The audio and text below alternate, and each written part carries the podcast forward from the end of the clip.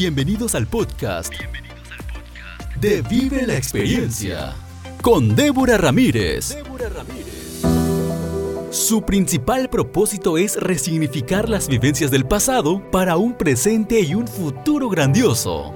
En el estudio del Pentateuco para mujeres, estudiarán los primeros cinco libros de la Biblia de una forma sencilla, entendible y práctica, que le añadirá valor a tu experiencia de vida.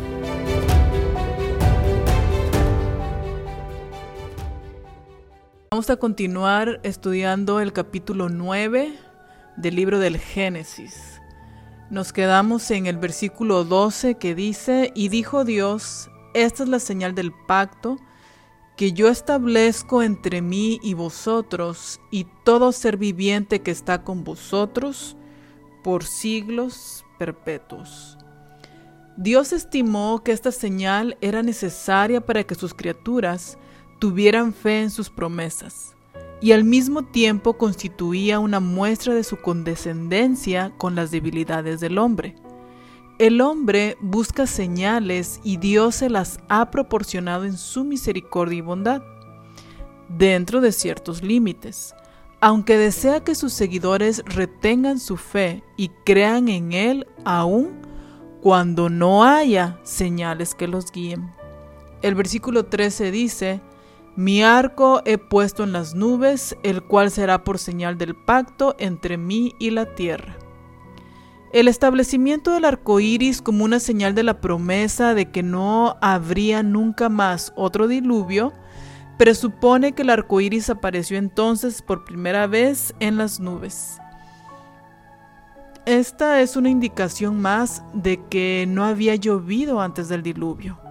El arco iris es producido por la refracción y la reflexión de la luz del sol a través de las gotas de agua de suspensión. El versículo 15 dice, Y me acordaré del pacto mío que hay entre mí y vosotros y todo ser viviente de toda carne, y no habrá más diluvio de aguas para destruir toda carne. Puesto que las condiciones climáticas serían diferentes después del diluvio, y en la mayoría de las partes del mundo las lluvias tomarían el lugar del anterior y benéfico rocío para humedecer la tierra, convenía que Dios utilizaría algún medio para quietar los temores de los hombres cada vez que comenzara a llover. De esta manera el arco iris es para el creyente la evidencia de que la lluvia traerá bendición y no destrucción universal. Juan vio en visión un arco iris que rodea el trono de Dios. El hombre contempla el arco iris para recordar la promesa de Dios, pero Dios mismo lo contempla para recordar y cumplir su promesa. En el arco iris convergen la fe y la confianza del hombre con la fidelidad y la inmutabilidad de Dios los rayos de luz santa que emanan del sol de justicia, tal como son vistos por el ojo de la fe, a través del prisma de las experiencias de la vida, revelan la belleza del carácter justo de Jesucristo. El pacto eterno entre el Padre y el Hijo asegura a cada humilde y fiel hijo e hija de Dios el privilegio de contemplar en Jesús a aquel que es todo él codiciable y al contemplarlo ser transformado a su misma semejanza.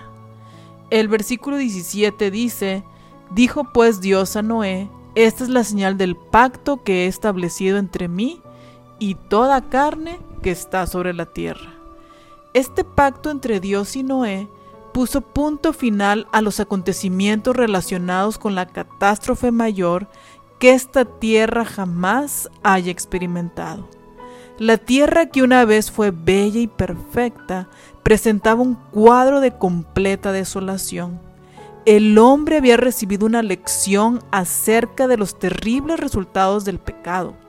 Los mundos no caídos habían visto el fin espantoso que aguarda al hombre cuando éste obedece a Satanás. Debía realizarse un nuevo comienzo puesto que habían sobrevivido al diluvio solo miembros fieles y obedientes de la familia humana antediluviana, había razón para esperar que el futuro presentaría un cuadro más feliz que el pasado. Después de haber sido salvados por la gracia de Dios del máximo cataclismo imaginable, podría esperarse que los descendientes de Noé se beneficiarían en todos los siglos futuros con las lecciones aprendidas del diluvio. Pero en los siguientes versículos vamos a ver cómo esas lecciones no se aprendieron y cómo en la misma familia de Noé hubo corrupción. El versículo 18 nos dice, y los hijos de Noé que salieron del arca fueron Sem, Cam y Jafet, y Cam es el padre de Canaán. Se menciona aquí a Canaán, hijo de Cam, como alusión anticipada a lo que sigue. Además, debe haber sido el propósito de Moisés llamar la atención de los hebreos de su tiempo al desagradable acontecimiento descrito en los versículos siguientes, a fin de que pudieran comprender mejor por qué los cananeos, a quienes ellos pronto encontrarían, eran tan profundamente degradados y moralmente corruptos. La raíz de su depravación se encontraba en su primer antecesor Cam, el padre de Canaán. El versículo 20 dice, después comenzó Noé a labrar la tierra y plantó una viña. Aunque Noé había recibido permiso para matar animales y comer su carne, comprendió que era necesario cultivar inmediatamente la tierra y obtener alimento de ella. La declaración plantó una viña no significa que Noé plantó únicamente una viña. Se menciona la viña para explicar los acontecimientos siguientes, pero con eso no se excluye la posibilidad de que cultivara el terreno con otros propósitos. Armenia, que es la región donde se detuvo el arca, era conocida en la antigüedad como una zona de viñas. Y Noé no hizo nada malo al plantar una viña. La vid es una de las plantas nobles de la creación de Dios. Cristo la usó para ilustrar su relación con la iglesia y honró su fruto bebiéndolo en la última noche de su ministerio terrenal. El jugo de uva es muy benéfico para el cuerpo humano mientras no se lo ingiera fermentado. El versículo 21 es el que nos dice que Noé bebió del vino y se embriagó y estaba descubierto en medio de su tienda. En la mayoría, si no en todos los casos, el contexto de las escrituras indica una bebida fermentada y por lo tanto embriagante. Al tomar Noé esta bebida se embriagó, puesto que la embriaguez había sido uno de los pecados de la era antediluviana, debemos suponer que Noé estaba familiarizado con los efectos perjudiciales de la ingestión de bebidas alcohólicas. El registro del pecado de Noé da testimonio de la imparcialidad de las escrituras que consignan las faltas de los grandes hombres, tanto como sus virtudes. La edad o las victorias espirituales previas no son una garantía contra la derrota en la hora de la tentación. ¿Quién hubiera pensado que un hombre que había caminado con Dios durante siglos y que había resistido las tentaciones de multitudes caería solo? Una hora de descuido puede manchar la vida más pura y deshacer mucho el bien que ha sido hecho en el curso de los años. La Biblia dice que el vino es escarnecedor y puede engañar a los hombres más sabios si no son vigilantes. La embriaguez deforma y degrada el templo del Espíritu Santo que somos nosotros debilita los principios morales y así expone al hombre a incontables males. Pierde el dominio tanto de las facultades físicas como mentales y la intemperancia de Noé trajo vergüenza a un anciano respetable y sometió y sometió a la burla a uno que era sabio y bueno. El versículo 22 dice, y Cam, padre de Canaán, vio la desnudez de su padre y lo dijo a sus dos hermanos que estaban afuera. El hecho de que Cam es llamado otra vez el padre de Canaán parece implicar que tanto el padre como el hijo tenían inclinaciones profanas similares que se manifestaron no solo en el incidente que aquí se describe, sino posteriormente en las prácticas religiosas de toda una nación. Además, muestra que esto sucedió algún tiempo después del diluvio cuando Canaán, el cuarto hijo de Cam, ya había nacido. El pecado de Cam fue una transgresión intencional. Puede ser que hubiera visto accidentalmente la vergonzosa condición de su padre, pero en vez de llenarse de dolor por la necedad de su padre, se regocijó en lo que veía y se deleitó en compartirlo. El versículo 23 dice, entonces Sem y Jafet tomaron la ropa y la pusieron sobre sus propios hombros y andando hacia atrás, cubrieron la desnudez de su padre, teniendo vueltos sus rostros, y así no vieron la desnudez de su padre. Los dos hermanos mayores de Cam no participaron de sus sentimientos pervertidos. Adán también había tenido dos hijos bien disciplinados, Abel y Set, y un hijo perverso, Caín. Aunque todos habían recibido el mismo amor paternal y la misma educación, el pecado se manifestó mucho más marcadamente en uno que en los otros. Ahora irrumpió el mismo espíritu de depravación en uno de los hijos de Noé. Mientras los hijos mayores, criados en el mismo hogar y bajo las mismas condiciones que Cam, mostraron un admirable espíritu de decencia y dominio propio, así como las malas tendencias del criminal Caín se perpetuaron en sus descendientes, la naturaleza degradada de Cam se reveló después en su descendencia. Dice el versículo 25, desde el 24 dice, y despertó Noé de su embriaguez y supo lo que había hecho su hijo más joven. Y el 25 dice, y dijo, maldito sea Canaán, siervo de siervos será a sus hermanos. La maldición de Noé no parece haber sido pronunciada con resentimiento, sino más bien como una profecía. La profecía no coloca a Canaán en particular o a los hijos de Cam en general en las cadenas de un destino férreo.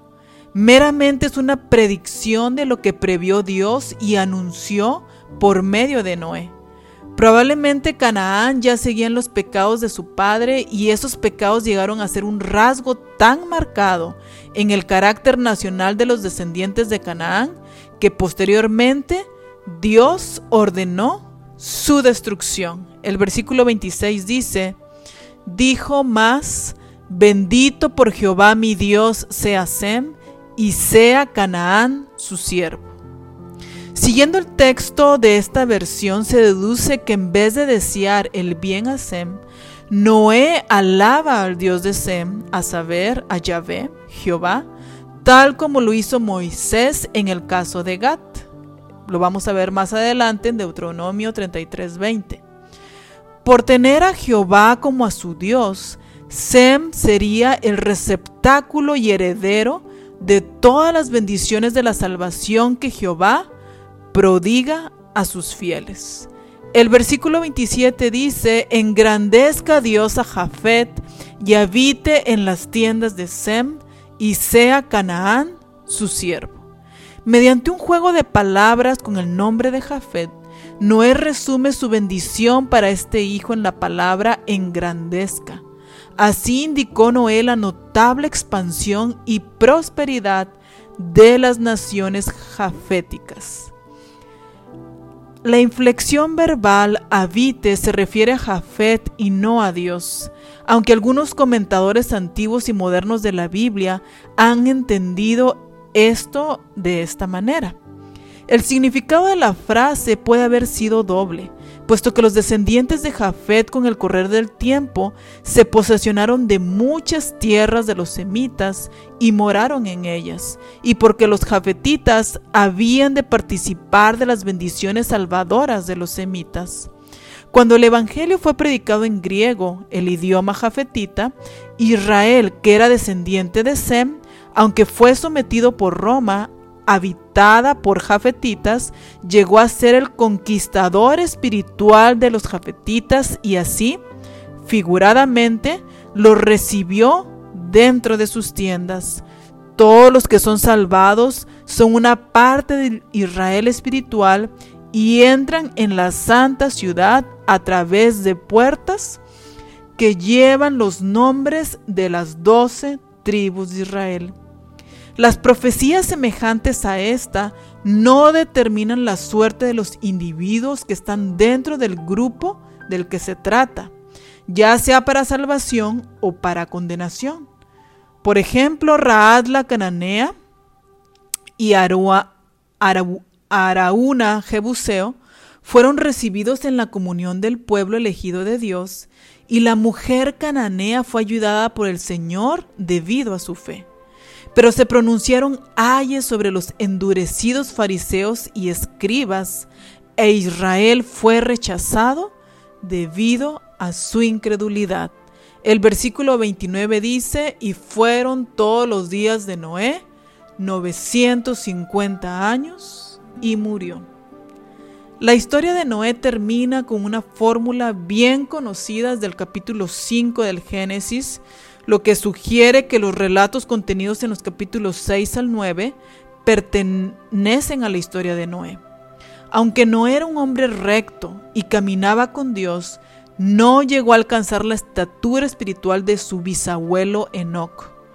Murió habiendo sido testigo del crecimiento y expansión de una nueva generación y habiendo visto cómo ésta seguía rápidamente las perversas inclinaciones de su malvado corazón. Así llegamos al final del capítulo nuevo del libro del Génesis y hay muchas lecciones que podemos aprender de estos versículos que estudiamos el día de hoy. En primer lugar, la promesa de Dios hacia su pueblo de que este mundo no sería más destruido con un diluvio y viendo Dios la necesidad que nosotros tenemos de obtener esa seguridad en sus promesas, Él puso un arco iris, que cada que llueve, tú y yo lo podemos ver en el horizonte como un cuadro perfecto de la promesa de Dios. Y aquí lo maravilloso es que así como nosotros podemos ver ese arco iris, como tú lo puedes ver, como yo lo puedo ver, como nosotras lo podemos ver, Dios también lo está viendo desde su trono. Y cada vez que Dios ve ese arco iris, se acuerda de la promesa que te hizo a ti y a mí de seguridad y de protección. Entonces, cada que veas un arco iris, siéntete segura y confiada en que Dios, tu creador, tu Padre, lo está viendo y está recordándote a ti en una forma personal con la promesa de amor y seguridad que dio después del diluvio. Otra lección que hay que aprender es que me llama mucho la atención la actitud de Cam, el hijo, de, el hijo menor de Noé. Eh, accidentalmente pudo ver a, a, su padre desnudo, pero el pecado de Cam fue que se deleitó en su corazón pervertido, se burló de su padre. Eh, aquí el, comentario nos menciona que es el, mismo pecado de, o, fue la misma tendencia de Caín. Adán tuvo dos hijos piadosos y Noé tuvo dos hijos piadosos y uno perverso. Entonces aquí la pregunta es, ¿cómo se instala esa perversión siendo que estos hijos tuvieron la misma educación, siendo que estos hijos tuvieron las mismas oportunidades. Como unos son piadosos, como otros son perversos, sin duda, cada una de nosotras tenemos el libre albedrío y tenemos esa capacidad de decidir qué es lo que va a desarrollarse en nuestros corazones. El amor y temor a Dios o voy a alimentar esa perversidad, esa tendencia que por naturaleza yo tengo. Cam decidió alimentar esa perversidad y vemos cómo repercutió en su descendencia, en su hijo, que le puso por nombre Canaán, que era perverso igual que él, y luego en toda una nación que Dios la tuvo que raer de la tierra por sus mismas perversidades. Entonces podemos ver el alcance de nuestras decisiones. Cómo una decisión puede ser para bien, no solo para ti, sino para tus descendientes, y cómo también una decisión puede ser para mal, para ti y para tus descendientes. Quiera Dios que el día de hoy tomemos decisiones muy a pesar de nosotras, muy a pesar de nuestras tendencias pecaminosas. Con la ayuda de Dios le entreguemos este corazón pervertido, este corazón pecador que tenemos, para que sea transformado a la semejanza de Cristo Jesús. Gracias por haber estado en este estudio del Pentateuco. Mi nombre es Débora Ramírez y nos vemos hasta la próxima. Que Dios te bendiga. Has escuchado un episodio más del estudio del Pentateuco para mujeres y le has añadido esperanza a tu vida. Y recuerda, resignificar es darles otro sentido a las vivencias del pasado, para un presente y un futuro grandioso. Esa es la esperanza. Vive la experiencia.